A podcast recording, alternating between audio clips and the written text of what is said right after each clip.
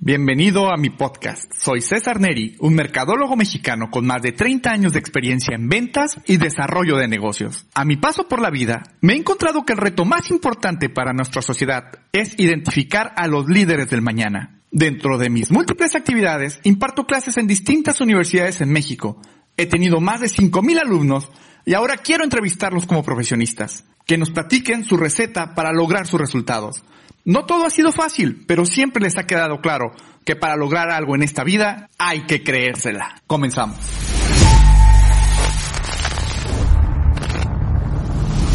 Bueno, pues iniciamos otra vez con un nuevo podcast. Este podcast, créanme que siempre digo que va a estar bien divertido y que va a estar bien interesante, pero van a, van a notar cómo sí. Les platico, antes de platicarles quién es mi invitada el día de hoy, les platico que un día recibí una llamada, un mensajito y me dijeron, profe, qué feo está haciendo su podcast, qué feo le hace. La verdad es que yo cómo puedo creer que sea mi maestro y me haya enseñado algunas materias interesantes de marketing y la verdad su comunicación, su edición está bien chafa, este, puede mejorar mucho, ¿qué le pasa? O sea, teniendo tantos alumnos con tanto potencial como nosotros, o sea, ¿cómo, cómo puede decir que fue nuestro maestro cuando su podcast está tan feo? Y la verdad, me dolió tanto el alma que dije, ah, no, hay que invitar a este artista, a este, a este artista para que nos diga bien y nos diga cuál es el concepto de, de hacer las cosas bien. Ojo, sabemos que esto del podcast en la parte de marketing, pues es relativamente nuevo. Estamos hablando de hace 3, 4 años, donde las empresas empiezan a buscar este tipo de, de contenido digital.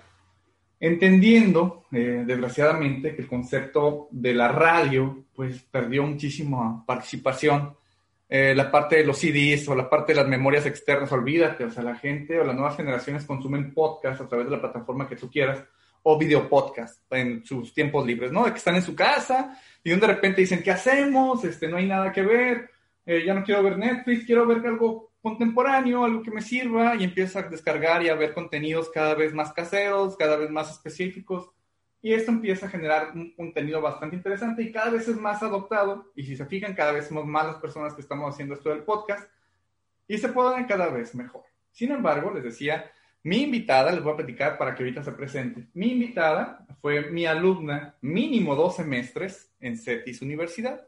Así es.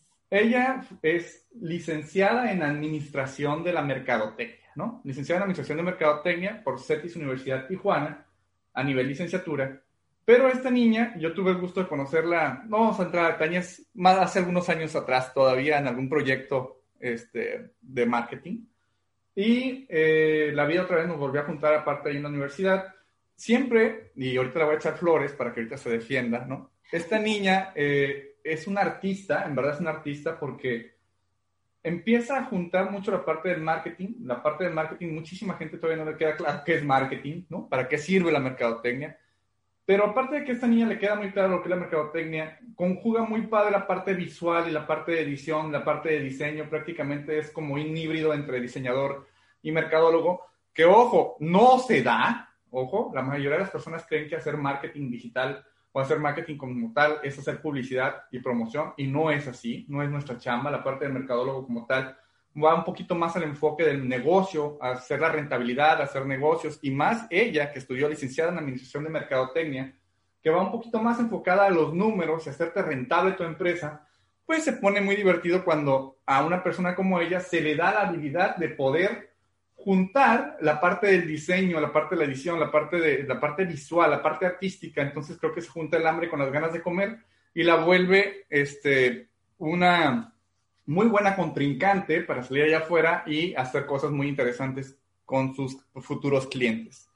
Entonces, para no hacer más preámbulo, les platico que tengo frente a mí, y le voy a prestar mi micrófono, a Karina Palma. Esta niña, reitero, egresada de CETIS Universidad. Ahora sí, Karina, échale ganas. ¿Quién es Karina? Hola, ¿qué tal? Pues yo me llamo Karina, tengo 25 años, acabo de salir de la carrera de licenciatura en Administración y Mercadotecnia en CETIS Universidad y antiguamente estudié cine en Los Ángeles, lo cual pues fue una historia muy chistosa porque mi mamá siempre quiso que fuera mercadóloga y me decía, tú tienes madera de mercadóloga. Y yo, no, ¿cómo voy a ser mercadóloga? Soy súper introvertida, no hablo con nadie, ¿no? Un mercadólogo es alguien súper extrovertido, que habla con la gente, un vendedor, ¿no? Y yo decía, la verdad, yo no me veo hablando con nadie, me da pena pedir el agua, ¿no? Me da pena pedir la cuenta. Entonces, cuando entré a Mercadotecnia, entré tres veces al CETIS, primer semestre, entraba y me salía porque decía, es que esta no es mi carrera. Esta, esto no es mi sueño, no me visualizo hablando con gente, ¿no? Y cuando entré a cine, dije, sabes, siempre quise hacer comerciales, pero en cine no te dicen cómo, no te dicen el por qué, no te dicen por qué el color, por qué esta persona se presentó así, por qué este es el actor que está presentando esta marca o por qué ese es el tema, ¿no? Y dije, bueno, ¿qué, qué estudio o qué, qué puedo estudiar para poder analizar esto y yo dirigir un comercial? Yo decir, quiero que sea esta persona, este color, esto y esto va a pasar en la historia y pum, me da una cachetada a la vida y dice mercadotecnia, ¿no? Y ahí voy con la cola entre las patas a decirle a mi mamá, ¿sabes qué? Tenías razón, me voy a meter a mercadotecnia. Y entré a CETIS y la verdad, con el miedo, ¿no? Porque perdí muchos años en, estar decidiendo entre si entraba a cine, si entraba a mercadotecnia, si entraba a otra carrera. Y entrar al CETIS ya con una edad más avanzada, por así decirlo, con una experiencia de decir, esta sí es mi carrera, ya te da una visión muy diferente a lo que vas, o sea, ya sabes que tienes que aprovechar al 100 las clases, que tienes que exprimir a los profes. Definitivamente preguntarle, profe, me pasó esto, o tengo este proyecto, profe, ¿se puede quedar tantito después de clase? Quiero saber qué, qué puedo, cómo puedo reaccionar con este cliente, o qué le puedo decir a mi jefe, ¿no? Yo creo que es algo que todos los estudiantes antes de la carrera tienen que totalmente visualizar y decir, expriman a sus profes lo más que puedan. Porque cuando estés en el campo laboral, no vas a poder mandarle un mensaje al profe y decirle, profe, me habló mi jefe a ti, o algo así, ¿no? Está muy difícil, pero al final aprovechar todos los, consejos que me dieron mis profesores, por ejemplo, usted, no, definitivamente me ha dado o me ha abierto las puertas a poder crecer laboralmente y estoy súper, súper agradecida de todo eso. Ah, muy padre, Karina. Ahorita vamos a divertirnos un poquito. Escucha tu micrófono. Estoy escuchando tu micrófono un poquito más bajo de lo normal. No sé si quieres subirle poquito. Ok, a ver, lo voy a acercar un poquito más. Ajá. Aquí está. Ok, vamos a platicarles algo. Miren, aquí Karina este, nos está charoleando que es egresada de CETIS Universidad, ¿no? Reitero, una de las universidades mejor posicionadas y con un mejor estándar, ¿no? Por aquí en la región. Sin embargo, nos acaba de charlar también que estudió cine en, Los Ángeles. Pero a ver, ¿pero por qué cine? ¿Eres mexicana? ¿Eres doble ciudadanía? ¿Qué onda? ¿Cómo sacas? ¿Por qué te vas a estudiar para allá y luego regresas para acá? Porque aparte tu inglés, pues es muy bonito, ¿no? Es muy completo, muy limpio. Pues mira, yo quería estudiar cine sobre todo por el hecho de darle la contraria a mi mamá y decir, más, soy un artista y me voy a ir y no me importa donde sea, ¿no? yo quería estudiar en UABC comunicación, pero decía, tal vez no es tan completo como una carrera de cine. Y la única universidad que tenía cinematografía creo que era el CUT. Entonces, mi mamá era muy cerrada a decir, no, tienes que estudiar en una escuela privada con máxima, este, no sé, lo mejor rating de la universidad, ¿no? Y por dar la contraria, encontré un curso de un artista muy famoso que se llama James Franco, que abrió una universidad de Los Ángeles. Entonces dije, bueno, voy a investigar, investigar la oportunidad de cómo yo puedo ir a estudiar a Los Ángeles. Saqué el F1, que es un pasaporte para estudiantes por un cierto periodo, y lo que hacía era literal manejar los de lunes a viernes, todos los días de Tijuana a Los Ángeles. Unas cuatro horas de clase y me regresaba. Yo creo que era más el tráfico, eh, pasaba más tiempo en el tráfico que en la escuela. Pero yo quería seguir mi sueño y darle la contraria a mi mamá, decir, mira, soy artista y aquí estoy, pero no me salió. Entonces regresé a estudiar lo que tenía que estudiar, lo que el universo dijo, esta es tu carrera. Perfecto. ¿Y la terminaste justo antes de la pandemia, ¿verdad? ¿O estuviste ahí ya en estas épocas saliendo ahí en la parte digital? Este, ¿Cómo te fue?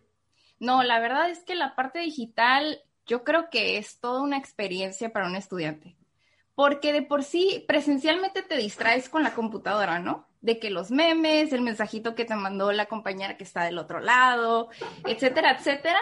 Y con las clases virtuales yo creo que te distraes más. O sea, sí escuchas al profe y puedes hacer tus apuntes y todo, pero es, es más difícil poder, por ejemplo, hacer tus apuntes. Yo que soy la niña plumones, que necesito tener mil cosas en mi escritorio, no tenían la posibilidad de estar en la compu y decirle, a ver, profe, espere, voy a apuntar. O sí te hacen presentaciones y todo, pero realmente ya no las ves.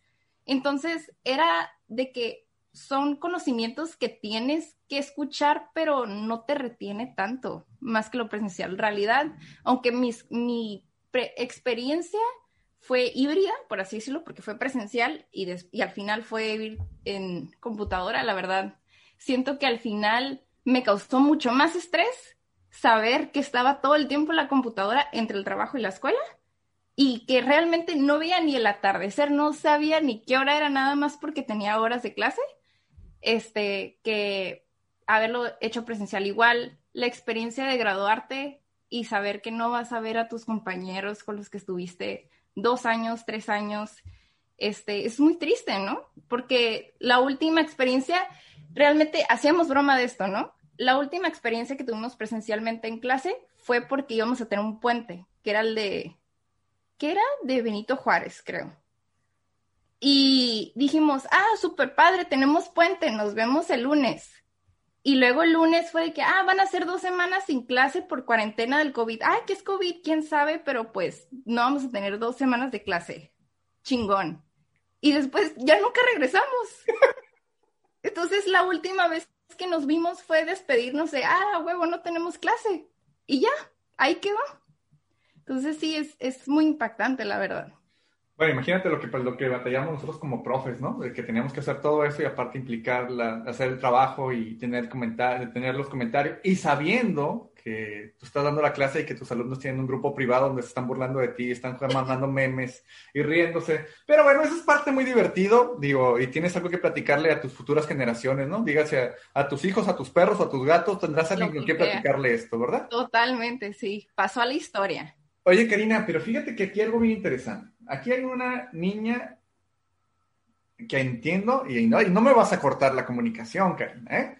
Tu mamá no me habló, ni tu familia me habló para que me dijera, habla con ella, a ver qué onda, ¿sale?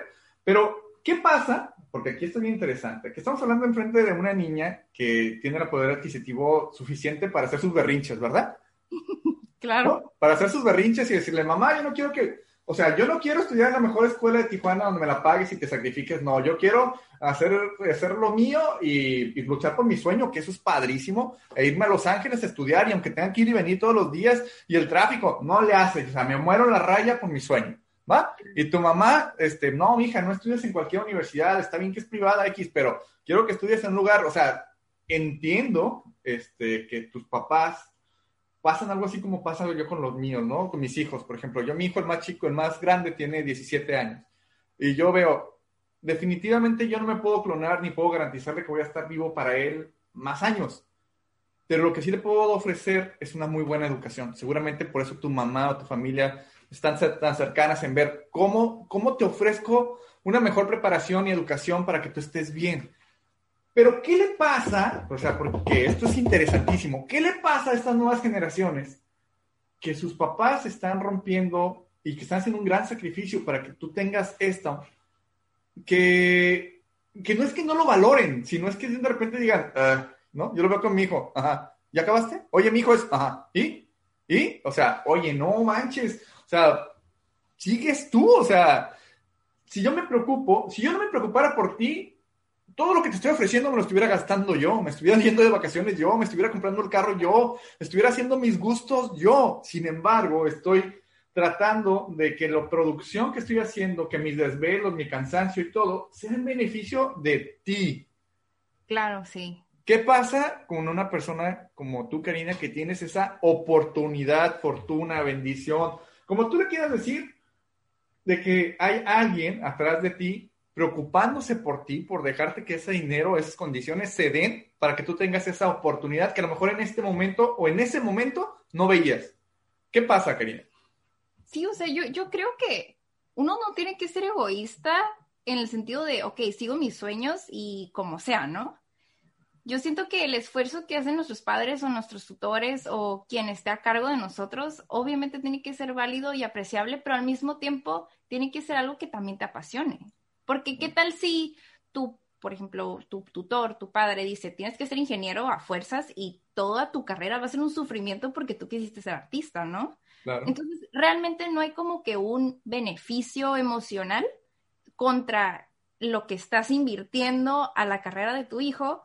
Entonces, realmente tiene que ser como un punto de equilibrio entre ambos. Si tu, tu familia te está apoyando a estudiar, que es de verdad algo súper apreciable y algo muy fortuito, o sea, no todo el mundo va a tener una familia que te apoye a los berrinches que quieras, ¿no? Correcto. Y, y el hecho de que te apoyen y que estén ahí, también decir, bueno, voy a aprovechar que tengo este amor y este apoyo para algo que realmente a mí me apasione y que en un futuro yo se lo pueda regresar, ¿no? Con gusto.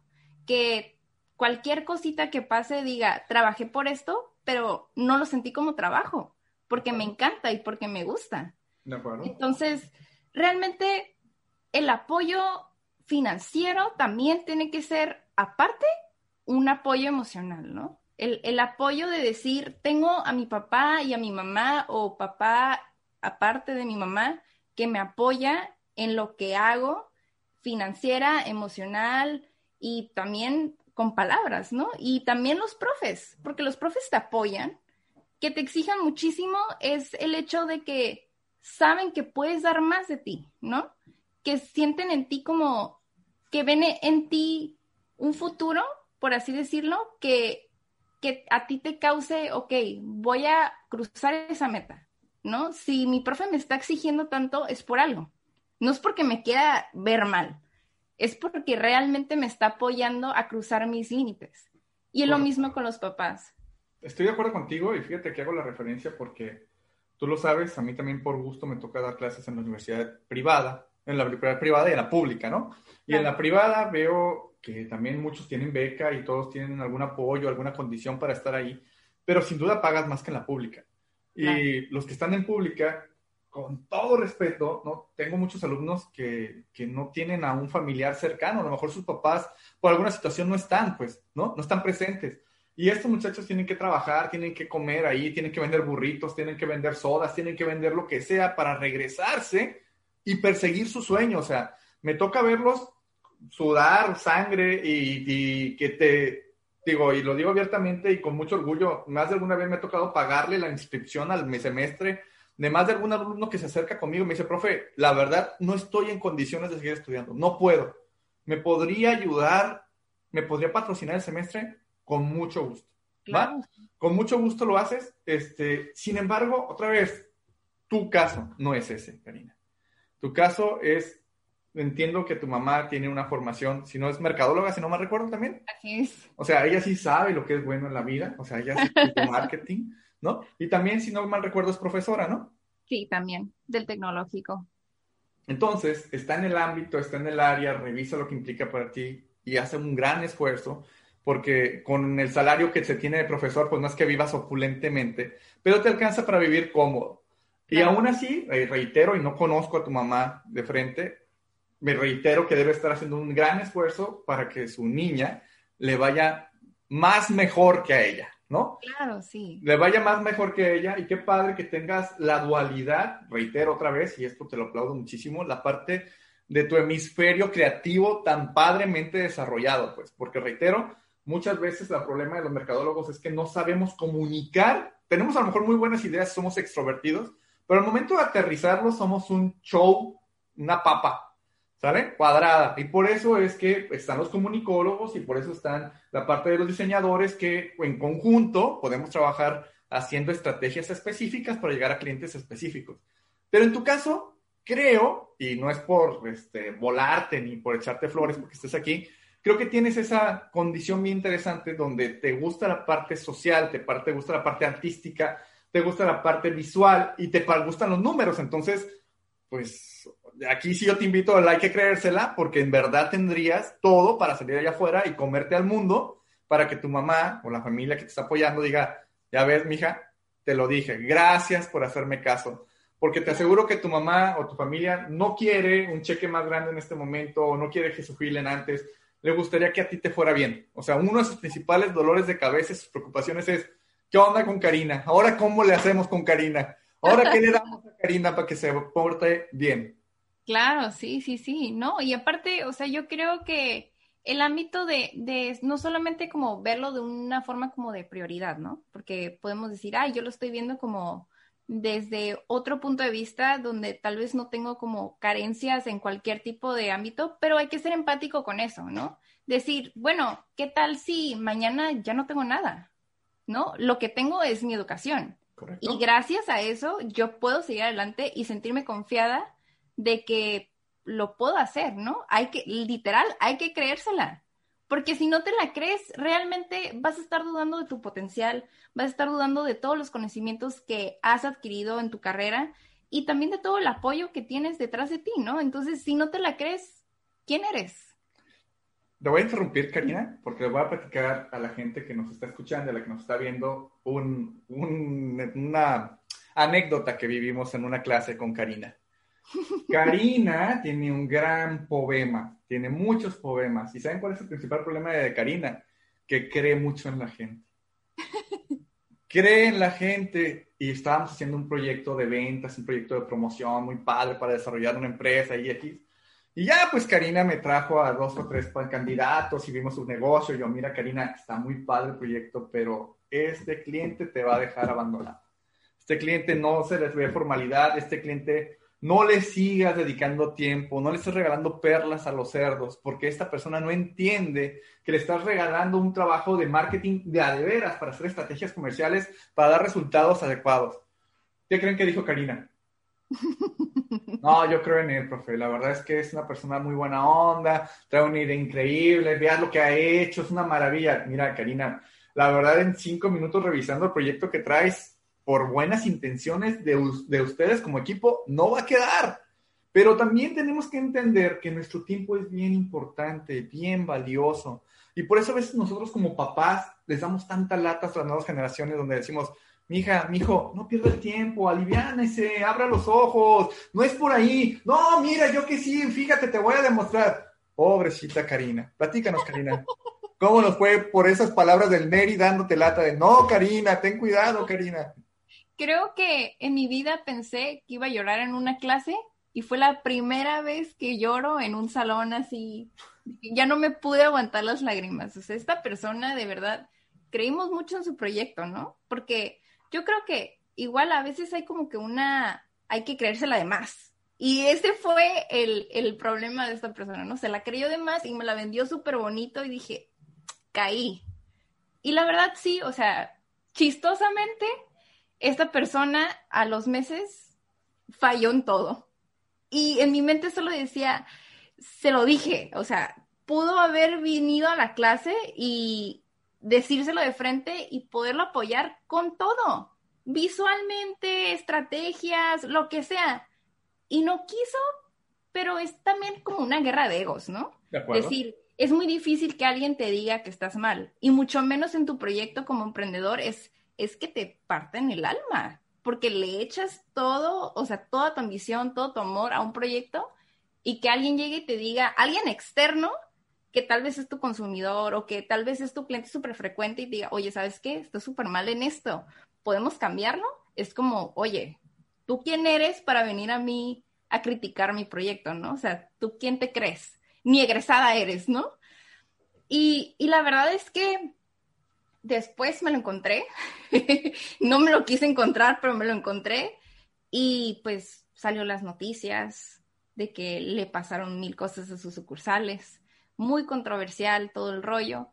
Y pues ya no, uno ya no puede, ya no le dedicas el tiempo y la energía a ese tipo de clientes, ¿no? Ya dices, ¿sabes qué? Pues si estás así, es porque quieres, o sea, porque tienes todos los recursos, tienes los amigos, tienes lo que sea, y no quisiste, pues ya no, ya no tienes que aferrarte más como que a querer cambiar al mundo o a querer apoyar a todos, porque al final de cuentas, pues tú te enfermas más que el enfermo, ¿no?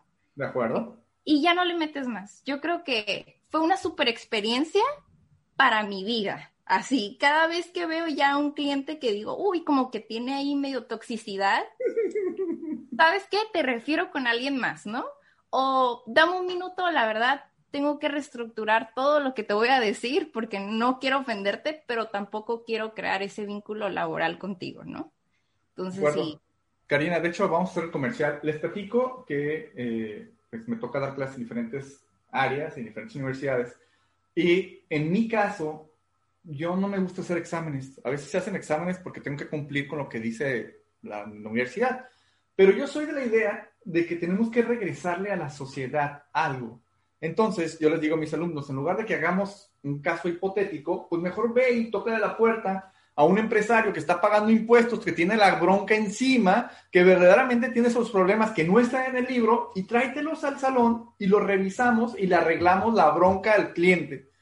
Lo interesante, ¿verdad, Karina? Es que cuando Karina me hacía la propuesta y se le veían los ojos de enamoramiento por el proyecto que traía, yo le decía, Karina, mira, en verdad, o sea, tiene las ancas muy pelonas este, este pollo, o sea, este pato no trae, no trae nada, o sea, o sea, te, está diciendo, te está hablando desde lo que él quisiera hacer, pero lo que tú me estás presentando no tiene orden, no trae estructura, no tiene disciplina, no trae condiciones de control, o sea, es una gelatina que está a punto de desbordarse. Y Karina así como que, sí, profe, pero como, te voy a decir algo aquí bien feo y espero no regarla, ¿no? O sea, pero como cuando estás con un alcohólico, con una persona que tiene una dependencia que dices, pero yo lo voy a salvar, yo voy a hacer algo por él. O sea, no se trata de esto, y en la parte del marketing es bien importante que entendamos que los negocios están hechos para dar dinero, ¿de acuerdo? Entonces, yo como mercadólogo, lo que tengo que hacer es revisar que la empresa esté generando dinero y que tenga cómo ayudarle a generar valor. Y lo más importante, ¿verdad? Que el empresario sepa a qué se dedica. Porque si ya cuando empieza a hacer de cosas de chile, mole, pozole, y no hay una estructura, dices, a ver, a ver, vamos a ponerle orden. No, es que no me gusta el orden. Ah, entonces sí, ahí está la puerta que le vaya muy bien, señor, pase a la siguiente caja y ahí que lo sigan atendiendo.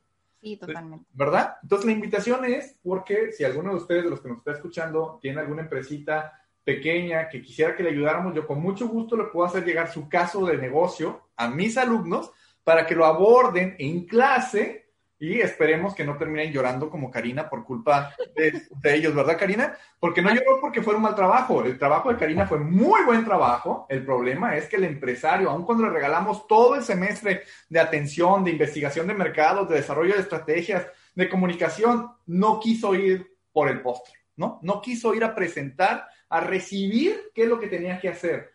Entonces, imagínense la frustración, porque Karina no, no, no, no reprobó, pasó muy bien yo, yo no paso a la gente porque, porque hizo un buen trabajo o no, sino porque entendió que para que el negocio funcione necesito meterle estructura, necesito entender que las ventas son importantes. Entonces, cuando logramos este resultado, si el cliente no quiere ir por su plan de trabajo, si el cliente no quiere ser este, coachado, si no quiere que le ayudemos a implementar la estrategia, pues tampoco es problema del mercadólogo, ¿no? El problema lo tiene el cliente y como tú nos dices, el desenlace de este cliente, pues no fue lo más bonito, ¿verdad? Sí, totalmente, y también por tu propia salud mental, o sea, como, como mercadólogo y como lo que te vayas a, dedicar, ¿no? O sea, no te puedes aferrar a la idea de querer salvar a alguien en cualquier proyecto o que tal vez tú tienes la estrategia perfecta para que esa persona suba de ventas de un día para otro. Pero si la persona no quiere y no está abierta a ese tipo de cambios, porque obviamente tener un cambio es muy impactante para una empresa, eh, pues no puedes aferrarte, ¿no? ni llorar en clase. Pero lo fuimos aprendiendo. A ver, Karina, platícame qué onda. Que, platícame que ahora con tu hay que creérsela. ¿Qué has hecho? ¿Qué estás haciendo? ¿Qué traes? ¿Qué onda con todo lo que traías ahí en la escuela? ¿Qué pasa cuando hay una depresión en clase? ¿Qué pasa con los alumnos nuevos que tienen depresión? ¿Nos puedes platicar algo de eso? Claro, sí, sí, sí. Pues te platico un poquito más de mi background. Yo en la preparatoria creo que viví toda mi, etapa de preparatoria en depresión y realmente era muy difícil aceptar que era depresión y inclusive para, para mi círculo social cercano y mi propia familia, ¿no? Era como, pues no me quiero despertar temprano, no quiero ir a la escuela, eh, no tengo ganas de socializar, etcétera, etcétera, y es como, ah, es que le tiene flojera, ¿no? O es que no le gusta la escuela, es que no le gusta estudiar. Y sacaba muy bajas calificaciones y decía, es que tal vez no soy buena estudiante, es que realmente empezaba a cuestionar realmente mi potencial y decía, pues tal vez no soy para la escuela, ¿no? Tal vez la escuela no es lo mío y pues ahí la dejo, termino la prepa y en realidad pues me dedico a otra cosa, ¿no? Pero yo pienso que la depresión es algo que se tiene que tratar, pero sobre todo aceptar. Aceptar que tienes una condición en la cual no te permite verte como lo que eres, no te permite brillar y que te opaca todos los días. Y realmente al aceptarlo, es decir, ok, tú vas a estar conmigo, o sea, esta depresión va a estar conmigo y va a estar atrás de mí por tanto tiempo, pero por el tiempo que yo lo permita, ¿no? Hasta, hasta que yo lo permita y que diga, lo voy a trabajar, voy a aceptarlo, pero al mismo tiempo no me voy a, no me voy a comprometer a que siempre vas a estar conmigo. Lo voy, voy a, voy a relucir y voy a brillar como lo que soy, pero sin decir, ay no, o sea, tengo depresión, no voy a hacer nada, ¿no? Es luchar constantemente. Para mí la universidad, cuando entré, fue muy difícil por la diferencia de edades, ¿no? Yo entré cuando tenía 22 y por la mayoría entran a los 18, 19 y tal vez no es mucha diferencia, pero era otra generación. Yo soy millennial y entré con centennials, ¿no? Y decían cosas y yo, ah, ¿qué es eso? ¿De qué están hablando?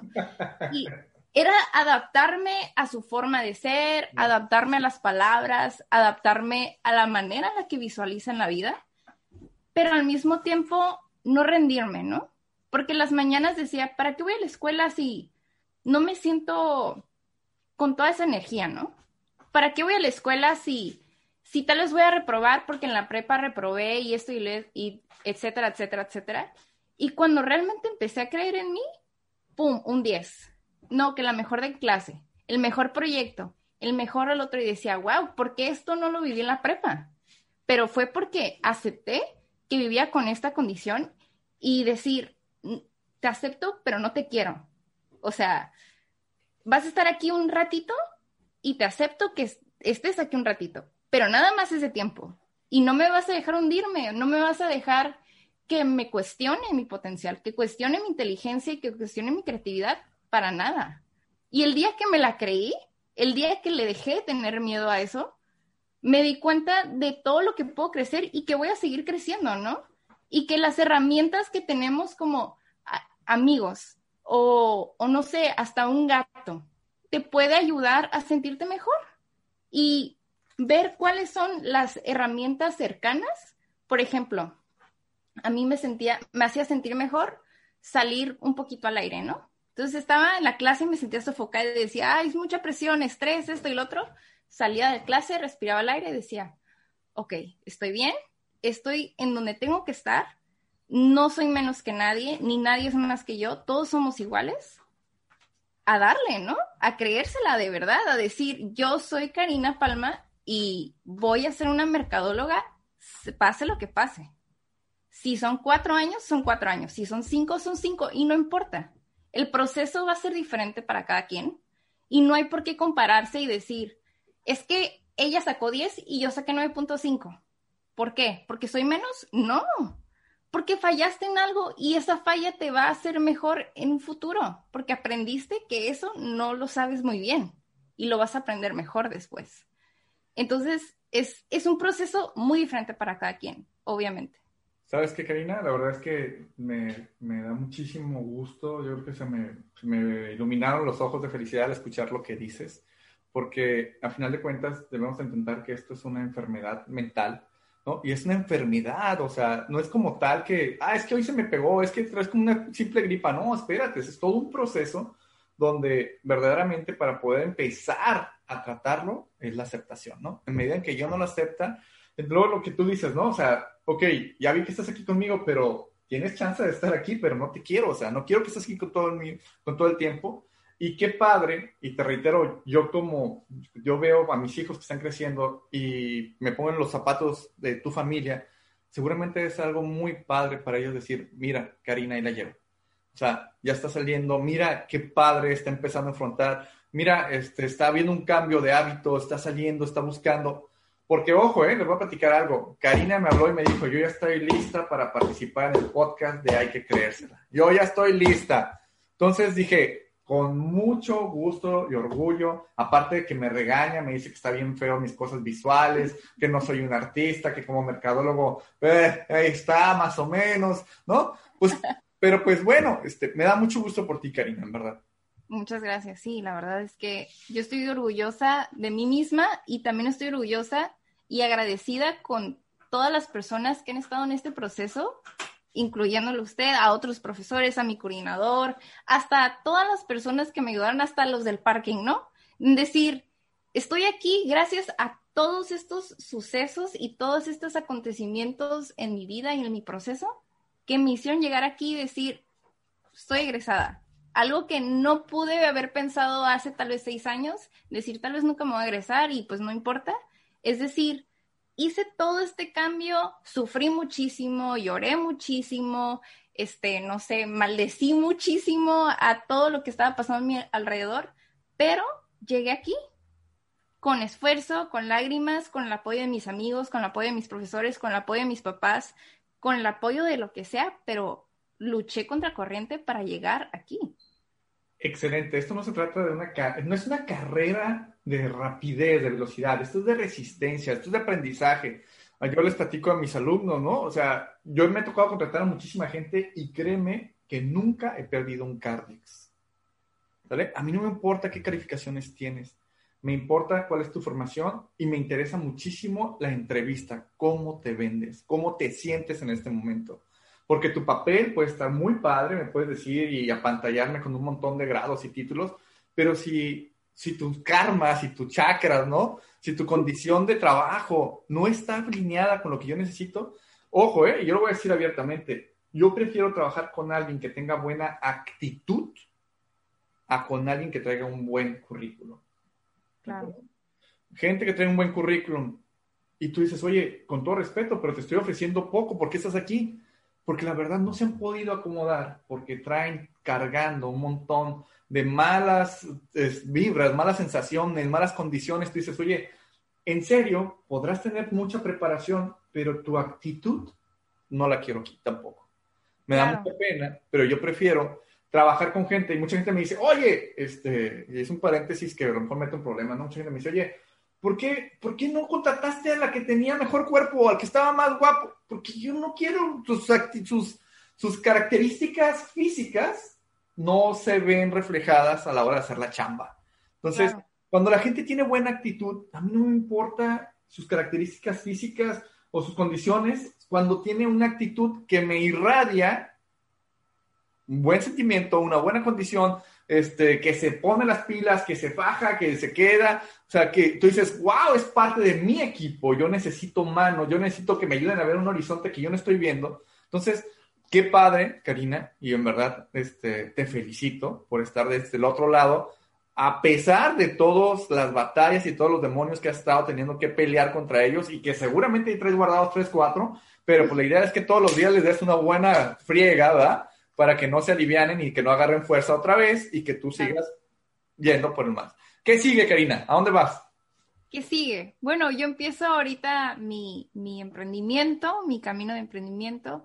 Obviamente todo este proceso universitario, no solamente pues de educación, sino de aprenderme a quererme a mí misma, y, y, de verdad como que apreciar todo lo que está pasando a mi alrededor me ha hecho como decir, ¿sabes? Si, si este tipo de proceso lo he pasado yo misma, ¿por qué no apoyar a todas las personas que tal vez en algún momento se sintieron de la misma manera y los frenó a, a seguir sus metas, ¿no? Ya sea la escuela, ya sea el trabajo, ya sea su propio proyecto de emprendimiento, ya sea una amistad, lo que sea. El hecho de que tú quieras mejorar es algo en lo que se aplaude y al mismo tiempo tienes que encontrar una herramienta para poder mejorar, ¿no? Y, y esta misma cuestión me hizo decir, ¿por qué no hacer un libro en el que tú puedas ir, pues, como ir manejando tus sentimientos, por así decirlo, reconocimiento? Entonces, en este proyecto que estoy trabajando conjunto con un psicólogo es este, poder aceptar tus sentimientos todos los días, ir marcándolos, decir, hoy me siento triste, hoy me siento enojada, hoy me siento feliz. ¿Pero por qué? Y escribirlo, ir haciendo tu, tu journal de cómo te vas sintiendo para tú mismo ver tu proceso y al final de cuentas decir, todo este año pasé y todo esto aprendí, de todo esto estoy aprendiendo, estoy apreciando, estoy conociendo a mí misma y a mi alrededor y tenerlo en un libro y poder decir, ¿sabes qué? Este es todo mi esfuerzo. Un día se te va a olvidar que estuviste triste el miércoles de tal día, ¿no? Pero aquí va a estar. Y gracias a que te sentiste triste ese miércoles, eres lo que eres hoy. Wow, wow, wow, en verdad me encanta, este, padrísimo, Karina. déjenles platico que para los que están escuchando el audio, los invito a que se vayan al canal de YouTube de Hay que creérsela, para, para que conozcan a Karina y la actitud que tiene. Le echo, le echo, le echo carrilla, le digo, oye, Karina, yo nunca te vi en clase así, para que la vean cómo, se, cómo está este, su presencia física. Le digo, cuando yo llegaba a clase contigo a las 8 de la noche, ya estabas igual que yo en calidad de bulto, ya nos queríamos ir todos, todos cansados ¿no? Eh, pero lo que quiero que vean es que va a aparecer un código QR en, la parte de YouTube para que ustedes puedan escanearlo y tener los datos de contacto de Karina para que si le quieren mandar un, mensajito, seguirla en sus redes sociales, tener contacto con ella de todo de este proyecto tan padre, tan interesante. Y yo creo, digo, la verdad no, no soy sociólogo para poderles decir bueno, qué grado está afectando esto, pero yo sí veo que las nuevas generaciones traen esta situación muy interesante porque están muy conectados con sus audífonos, las relaciones personales y familiares las evitan o las manejan a su antojo o prácticamente le ponen play a las emociones este, familiares cuando ellos quieren. Entonces, llega un momento en este vacío y en este exceso de conocimiento que seguramente se sienten solos, llegan a un proceso de abandono, un proceso de, de ¿para qué estoy aquí? De falta de interés, de Entonces, qué padre, Karina, que, que hayas tocado ese fondo y que tengas esa condición de poder compartirle a las nuevas generaciones lo que a ti te pasa desde un enfoque, desde un psicólogo, pero con un enfoque mercadológico, para que esto llegue a diferentes personas y lo puedas atender para que tengamos un mejor resultado para la sociedad como tal, ¿no? Claro, sí, o sea, buscar las herramientas para ti mismo y si realmente no tienes los medios para buscar ayuda en otras personas, es motivarte a decir, ¿sabes qué? No puedo, pero aquí está, ¿no? Yo misma voy a luchar contra corriente y quiero estar bien, quiero estar feliz y me quiero amar. Excelente. Karina, ya casi estamos acabando con el podcast el día de hoy. Este, se fue, bien rápido. La verdad es que estaba muy, muy contento, me decía Karina, este, ¿y qué vamos a platicar? Y que todo el mundo me dice lo mismo. Es, es lo mismo, ¿no? Me acuerdo de ellos cuando estaban como, como licenciados en formación, que a la hora de exponer se ponían nerviosos y no querían exponer. Aquí nuestra compañera es una muy hábil para exponer y para hablar y todos sus conocimientos por los trae bastante interesantes. Antes de que cierres, te voy a mandar una pelotita, ¿eh? Para que le pegues y la saques del estadio. ¿Te parece? Claro yo siempre me pregunto, ¿cuál es la visualización que tiene un alumno de CETIS sobre un maestro tan loco y tan enfadoso como el Neri? Porque ahorita te estoy dando chance para que la saques del estadio, ¿eh? Este, les platico. CETIS Universidad es una universidad padrísima, la parte de la pedagogía es increíble, los maestros de tiempo completo son pedagogos y una preparación académica super guau. No les digo que yo no la tenga, porque desgraciadamente no, o sea, no es mi enfoque, yo soy maestro de asignatura, y lo mío es vivencial, pues, lo mío es llevarles y llevar las cosas y decirles, miren, todo lo que sus excelentes maestros pedagógicamente les dijeron que hay que hacer y cómo implica, pues la verdad en la vida real es esta parte, ¿no? Esta parte no viene en el libro, esta parte se come con esto, esto necesito que vayan a la calle, que se ensucien las manos, que vayan y se pongan en el punto de venta, que vean que verdaderamente lo que dice ahí pues a veces es cierto y a lo mejor no está escrito para un lenguaje mexicano, para un lenguaje latinoamericano, para que ustedes sí salgan con ese conocimiento y no me los vayan a reventar en la pared cuando termine la clase. Entonces, ahora sí, Karina, ¿qué onda con el Neri cuando llega a darles clases a ustedes cuando ustedes eran niños bien portados y llego ahí a echarlos a perder?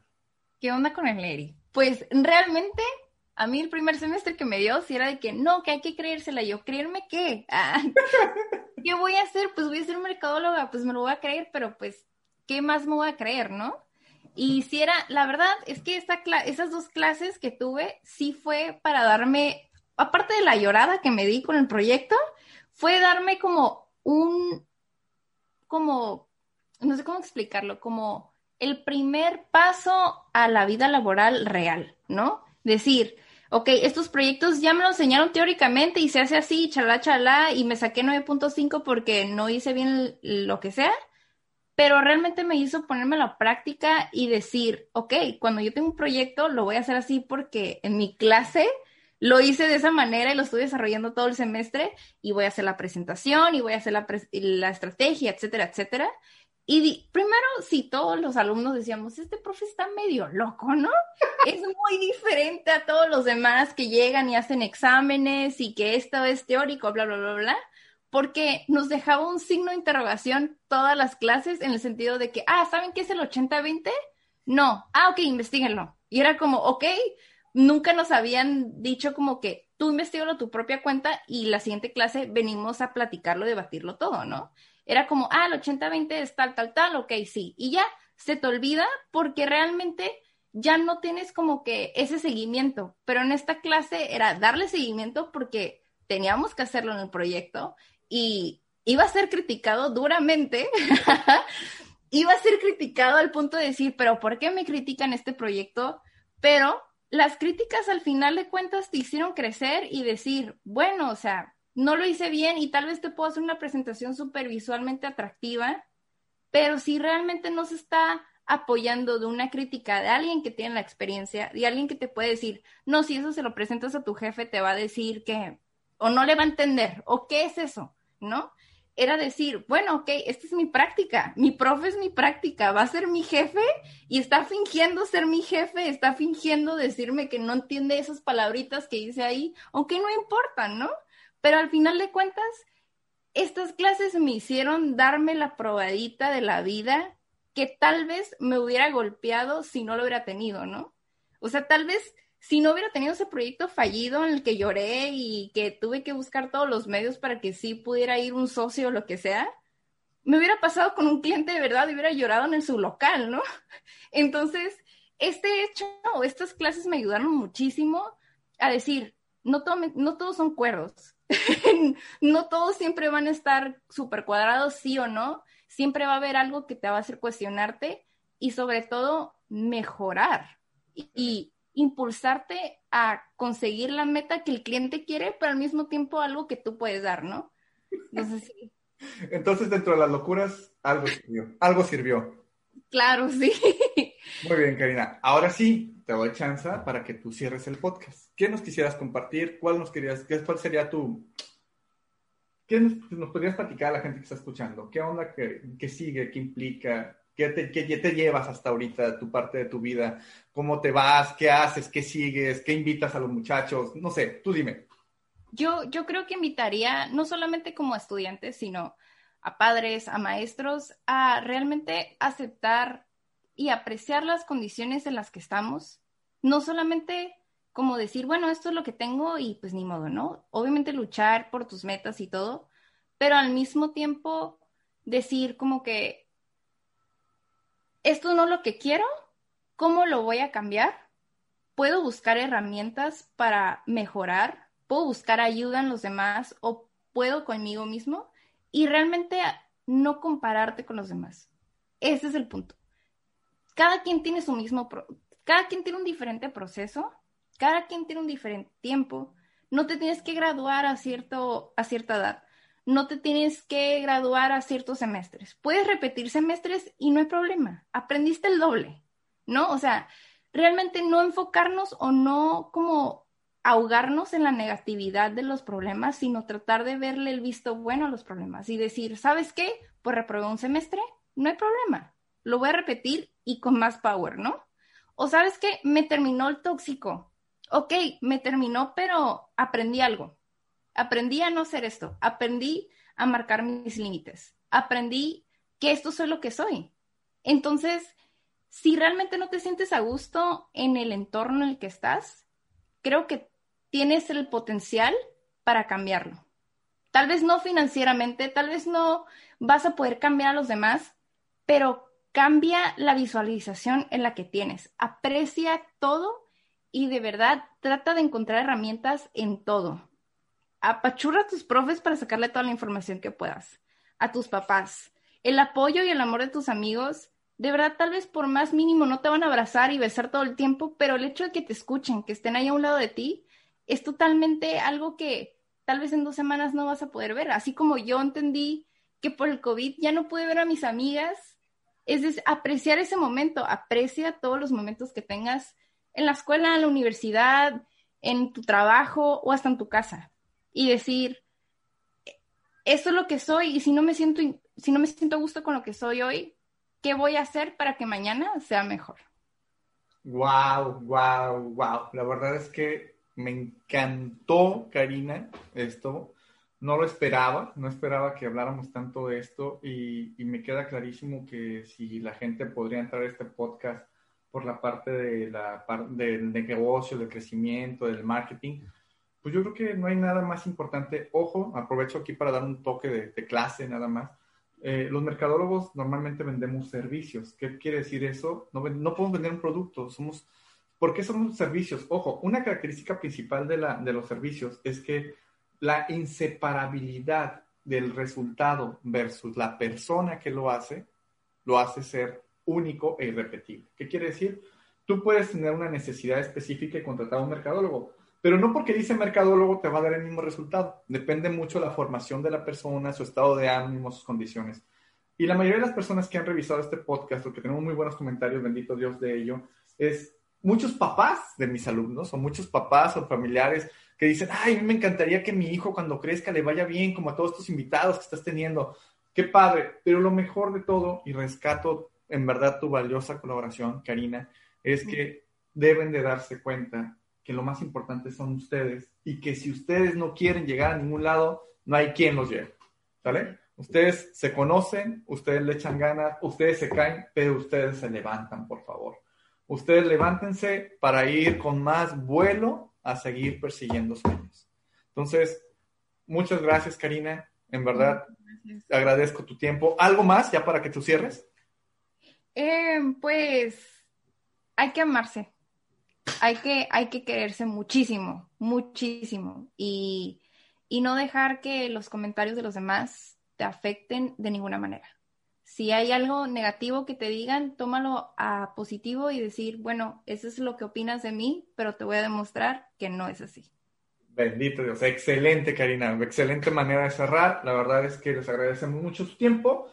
Y reitero, vayan al podcast, en la parte del video en YouTube para que encuentren los comentarios y la parte de las redes sociales de Karina y de ahí puedan tener contacto más con ella porque, reitero, excelente mercadóloga, eh, diseñadora, comunicóloga, este, creativa, en verdad un excelente este, elemento egresado de CETIS Universidad que seguramente nos dará mucho de qué hablar. Y lo mejor de todo es que si llega o no llega a ser una promesa del mundo, mientras ella sea muy feliz, Así es. es lo importante, ¿verdad?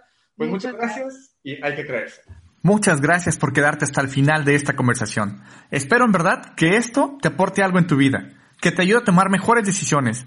Te espero en el próximo capítulo y no olvides que para lograr lo que tú quieras, primero hay que creérsela.